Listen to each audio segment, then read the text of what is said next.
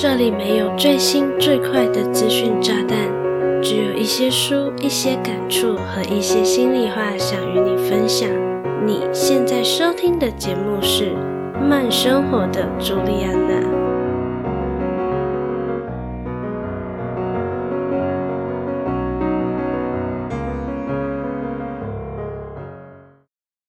工作付出全部心力，回到家中却觉得这一天过得毫无意义。每一天都马不停蹄的在忙碌中度过，到了月底，看着月头进来的薪资，仿佛是个人生过客，消失得一干二净，毫无踪影。不仅让你浑身无力，更怀疑自己的忙碌究竟有何意义。Hello，大家好，我是朱莉安娜，感谢你收听《慢生活的朱莉安娜》第十六集。大学毕业后，我在职场上打滚了三四年。我原本以为自己总是很努力，但是如今看着身边的同学好友们，有不少都事业有成，开始买车买房。才赫然发现自己好像已经远远的被甩到了后头，几乎连他们的车尾灯都快看不到了。如果你和我有着差不多的烦恼，同时今天的开场有触动到你的心，那这一集的节目就是专门为迷惘的你我制作的。我将在这一集的节目里和你分享什么是穷忙，以及这阵子横空出世的新词汇“安静离职”。如果你对本集节目内容感兴趣，想看这一集节目的文字稿，欢迎到慢生活的朱莉安娜的网站，你可以在网址上输入。J U L I A N A C H O O 点 C O M 斜线，从穷忙到安静离职。那我们就开始本集的精彩内容吧。也许你和我一样，在就学时代是学校里的乖乖牌好学生。天真的相信大人与老师所说的“一份耕耘一份收获”，只要肯努力用功读书，长大后就能获得好工作，成为人生胜利组。我真的是在大学毕业踏入职场后才知道，他们说的话其实只对了一半。有耕耘，当然会有收获，因为没有耕耘，天上也不会掉下午餐来给你温饱嘛。但是那份收获，往往未必和你的耕耘是形成正比的。就算你一直都很努力的奔波劳碌，可你毕竟还是付出脑力与劳力的劳动者，与支付薪资给你的资方。是完全不可能站在同一阵线的。我还记得我刚出社会的时候，当时的最低薪资是台币二十二 K，而我住在板桥，公司在中和，扣掉我的房租、水电、交通、保险与日常的基本开销，往往就所剩无几。存钱简直就像是不可能的任务，尤其是在看到那微薄的薪资，仿佛是在打脸我为工作付出的心力。我真的觉得，就算再努力，作为劳方的我是怎么也逃不掉成为穷忙族的下场。而且，穷忙最可怕的是，你既没钱，也没有时间过生活。穷的只剩下无止境的工作了。那到底什么是穷忙族呢？穷忙族是指拥有固定工作却相对贫穷的人，也被称为在职贫穷。虽然与失业者、待业者相比，穷忙族有着一份稳定的工作，每到发薪日都还是会有固定的金额汇入自己的账户，但是那份薪资的金额却单薄的，真的只足以维持饿不死，往往并不足以提升生活品质。而许多年轻世代就是为了能获得这一点点糊口用的薪资，将自己整天的心力都赔在了工作上，不曾为自己留下一丁点的时间与资源，最终成为了面临青年危机的穷忙族，导致常常必须在吃饭的时候对餐点的价格斤斤计较。即便是好友的难得邀约，也担心赴约会造成过多的开销，而选择委婉拒绝。假如非常不幸的生病，或是用来上班的工作工具，例如电脑、机车等，突然来个故障，而出现一笔未能预估的开销。都会让沦为穷忙族的年轻人觉得人生仿佛只剩下无止境的绝望了。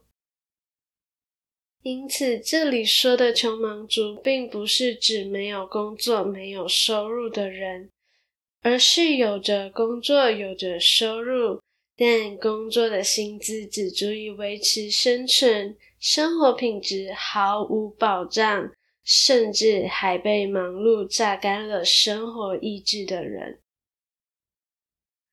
听了刚才的描述，你认为自己是穷忙一族吗？我相信，如果可以选择，应该不会有任何人希望自己过上辛苦却总是为钱烦恼的生活吧。我为了确定自己是不是被归类在低薪而且穷的阶级，在写这集文字脚本的时候，特别去查看了台湾行政院主计总处于今年，也就是二零二二年公布的薪资相关内容。我查看的资料显示，二零二二年一月到五月的全体受雇员工的总薪资平均为六万两千七百三十六元。这个金额是不是你我都觉得遥不可及呢？那这个六万元的总薪资其实是包含了经常性薪资、奖金、分红。加班费过后的平均总薪资。那假如我们单看每月经常性薪资平均的话，主计总处给出的金额是四万四千两百三十三元。很可惜，这还是被我这个社畜拉低过后的平均薪资哦。然后啊，由于台湾明年的基本工资也已经于九月中旬的时候公布了，那我们直接来放眼未来，看看明年的基本工资为多少吧。民国一百一十一年九月十四日发布，自一百一十二年一月一日起实施。每月基本工资调整为两万六千四百元，每小时基本工资调整为一百七十六元。哇哦，这个金额是不是和主计总处提供的经常性薪资平均，也就是四万四千两百三十三元相差甚远呢？我看一定是因为长荣海运四十个月的年终奖金把数字给提高了啦，怎么可能是这个社会普遍低薪呢？由于慢生活的朱莉安娜的听众大部分都分布在台湾，而我自己现在也在台湾，所以刚才听到的数字。都是以台币为单位。那身为马来西亚人的我，也有一些来自马来西亚的听众，因此我也去查看了关于马来西亚的薪资的基本资料。马来西亚是从二零一三年才正式引入并实施最低工资制度。在二零一三年的时候，西马最低月薪为九百令吉。那个时候，马币和台币的兑换率大约还维持在一比九的比例。那九百令吉大概是台币八千一百元，而东马的最低月薪则是八百令吉。大概是台币七千两百元。时至今日，我们再次看看马来西亚今年的最低薪资到底是多少钱呢？在今年，也就是二零二二年的五月，马来西亚全国最低工资从去年的一千两百令吉调涨至一千五百令吉。也就是说，大概是从台币约八千一百二十元调涨至台币一万零一百六十元。诶，听到这里，你是不是很好奇，为什么二零一三年的九百令吉是台币八千一百元，而二零二二年的一千两百令吉也是大约台币八千一百元呢？因为这些年的马币不断的贬值，到了今天，早就已经不是当初的一比九，而是一比六点七了。另外，我也有查到，马来西亚的每月经常性薪资平均落在三千五百七十令吉左右，大概是台币两万四千一百八十元。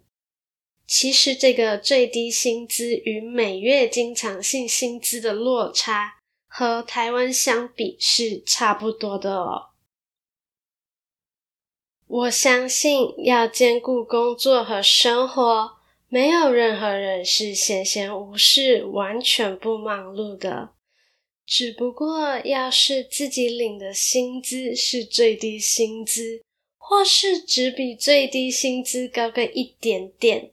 那真的会一不小心就面临毫无存款的青年危机了。那在这个普遍低薪却又不得不劳动的环境底下，很多人都会不自觉的就沦为穷忙族，每天追着薪资金钱豹，而时间却毫不留情的赶在后头催促你必须再加把劲。可是很多时候，不管再怎么努力的想要往上爬，作为劳动力的那一方，就是会被资方给压制住。毕竟我要调薪，也不是我说公司就会给，对吧？而就在近期，就有一个新世代词汇横空出世，那就是安静离职。安静离职一词是在今年七月的时候，透过 TikTok、抖音在社群上蔓延开来。安静离职的概念，并不是真的丢下辞职信，潇洒的从工作岗位上 say goodbye，而是只做工作所需的项目，不求做得尽善尽美。只求有在时限内完成公司交付的任务。为了避免有些听众还没有接触过安静离职的概念，那我就在这里和你说说安静离职的五个特征。你也正好可以检视看看自己是否其实早就已经处于安静离职的心态里面了。安静离职的第一个特征是准时打卡上班，准时打卡下班，不会提早抵达公司，更不会拖拖拉拉的不离开公司。第二个特征是绝对遵从自己的内心，勇敢拒绝任何的加班。第三个特征是只要自己不想上班。想休息的时候，就会善加利用特休，想休就休。第四个特征是不求一百分，只求六十分，工作有做就好。第五个特征是下班后，公司群组里的任何讯息都与自己无关。安静离职一词出现不久，很快的就引出了正反两派的论点。支持的正方认为，安静离职只不过是拿多少钱做多少事，以将自己的职责做好为前提，不再接受职场奋斗文化，也可以说是拒绝工作狂文化所推崇的“工作等于人生”的心态，不再被工作绑架，从而反思工作与生活间的平衡，重新掌握自己的人生自主权。而反对安静离职概念的人则认为，这样的心态简直就是不思进取，对工作得过且过，不仅会让企业整体的生产力下降，还会导致企业缺乏竞争力。因此，更有管理层就祭出了安静解雇的政策，来对抗呈现安静离职状态的员工。其实很明显的可以看得出来，支持正方的是哪些人，而站在正方对立面的又是哪些人哦？这里我就不再多说啦。那管理层想要祭出的安静解雇方案究竟有哪些手段呢？你也可以起来听听看。观察自己是不是有着被安静解雇的迹象哦。第一个被安静解雇的迹象是工作量突然被不合理的增加，却始终没有被调整薪资。第二个迹象是原本手中的案子莫名其妙的被转交给其他同事。功劳都被半路杀出来的程咬金给夺去了。第三个迹象是升迁或是调薪的需求屡屡被忽视，甚至超过两年都没有调薪。第四个迹象是主管总是对你的工作项目鸡蛋里挑骨头。却又不给予有建设性的建议。第五个迹象是，不论是公事会议或是办公室聚餐，你都是被忽略的那一个。当然，并不是有以上这些迹象就表示你真的正在被安静解雇。但是，如果你仍然想要在职场上走得长久，就不妨将这些迹象当成是给你的警讯吧。如果要表达我的立场，我的心绝对是偏向安静离职的阵线上的，因为在我看来，安静离职并不代表是用怠慢的心态应对工作。而是将事事追求卓越的心从工作上抽离，比起在工作上追求功成名就，优先考量自己的人生才更是上策之选哦。尽管我是这么说啦，就我自己而言，我其实是很难做到安静离职这件事的。不过，在“安静离职”一词窜红前，我就有看过很像“安静离职”和“安静解雇”的状况哦。那在广告过后，我就来和你说说我在职场上观察到的“安静离职”和“安静解雇”的案例吧。Hello，我是朱莉安娜。你现在收听的是一则不可跳过的广告哦。因为你听了节目这么久，我还不知道你正在用哪一个 podcast 平台收听慢生活的朱莉安娜。目前在 Apple Podcast、Google Podcasts、Spotify、KKBox、Mixerbox、SoundOn 以及 First Story 都可以收听到慢生活的朱莉安娜。欢迎你追踪订阅，同时也可以到 Facebook 和 Instagram 和 Juliana 互动哦。有任何想听的主题或是反馈建议，都可以填写每一集资讯栏中的 Google Form，帮助 Juliana 做出更好的节目内容吧。同时，也好欢迎你将这个节目分享给你志同道合的家人以及朋友，让更多的人知道慢生活的朱莉安娜哦。广告结束，让我们继续收听本集的精彩内容吧。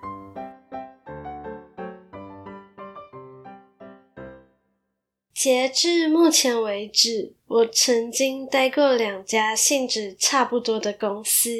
这两家公司的共同点是都以贩售美妆商品为主，公司规模也差不多是十个人左右。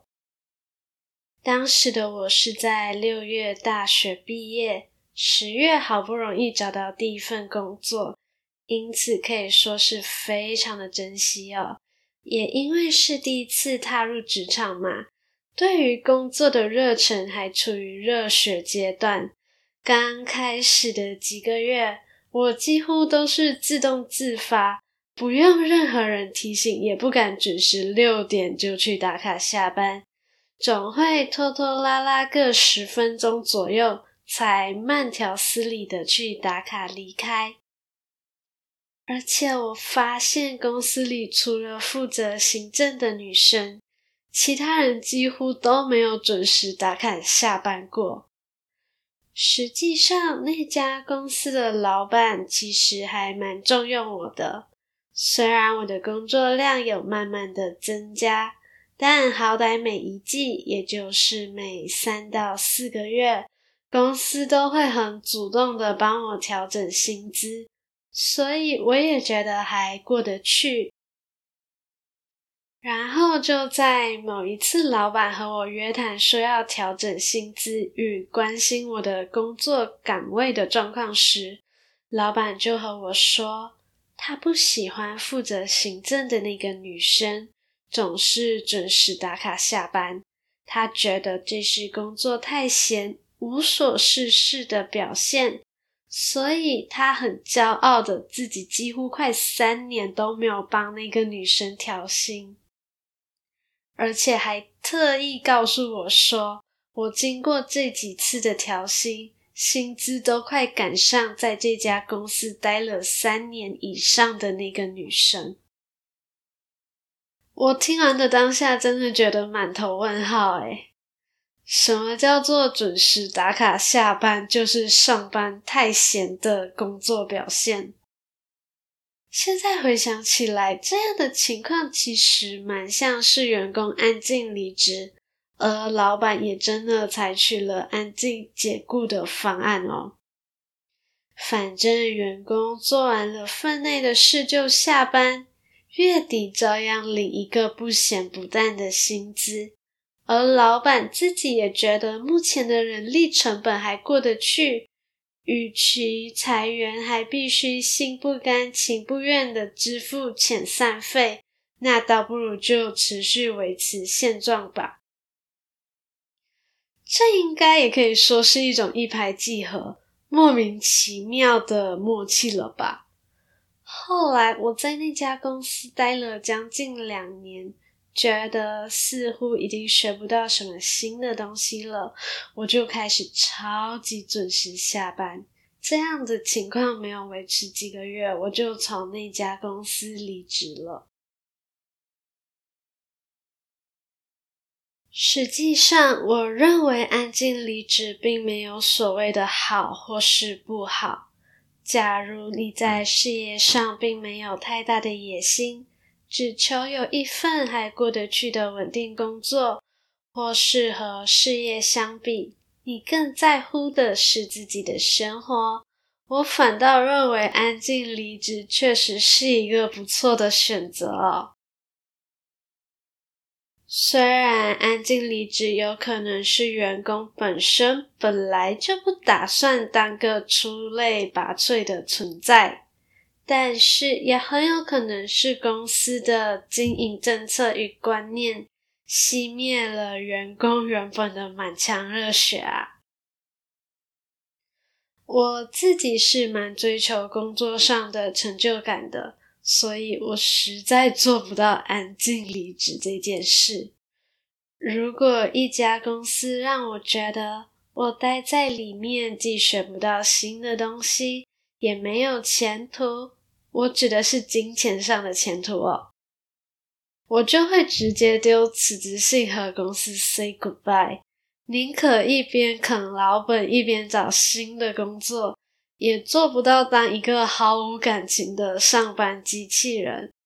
可见要做到安静离职。我还要修炼个好几年。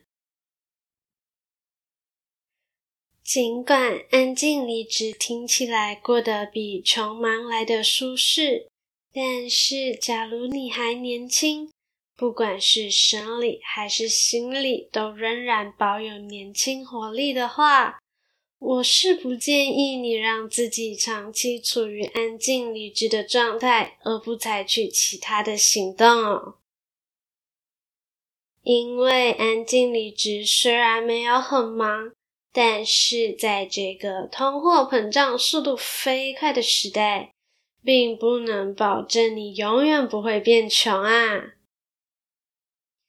而且，就算你一直待在同一家公司很多年，安分守己，拿多少钱做多少事，最终公司也不会变成你的。你还是属于依附资方的劳动者。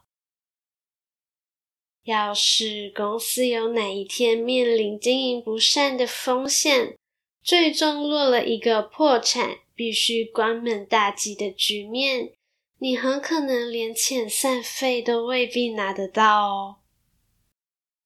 所以，既然你现在想要选择暂时从忙碌的工作中抽离，来个安静离职的话，倒不如利用这个不忙的状态，让自己多吸收不同的新知识，或是培养有别于专业领域的兴趣与专长吧。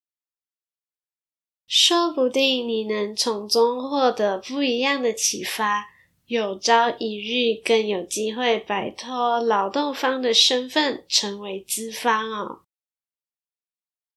毕竟打不赢就只好加入了嘛。因此，如果你还年轻，你穷的只剩下年轻这个资本了，就不要害怕冒险探索未知的可能性，为自己设定职场以外的目标吧。你要记得，生意是公司的，生活是自己的，持续学习才能让自己越活越好。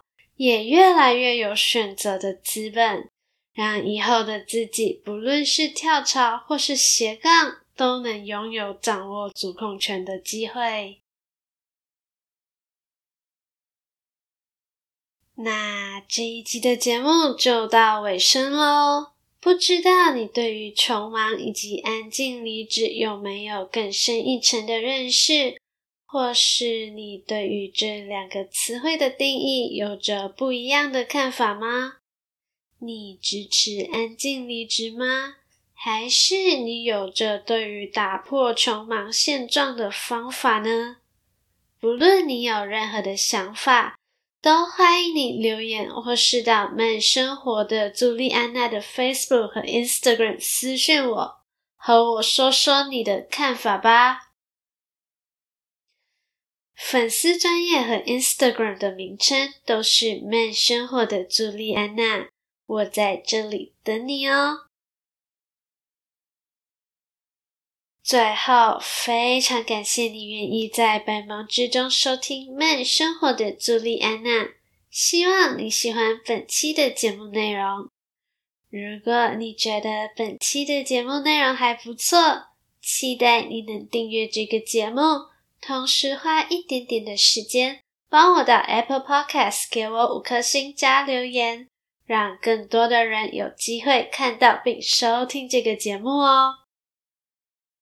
想用行动支持我的话，欢迎点击资讯栏的赞助连结，让我能继续在这里分享更优质的内容给你。想关注更多的动态，欢迎搜寻慢生活的朱莉安娜的 Facebook 和 Instagram。有任何想听的主题或是内容，都可以和我说哦。我是朱莉安娜，期待与你的再次相遇。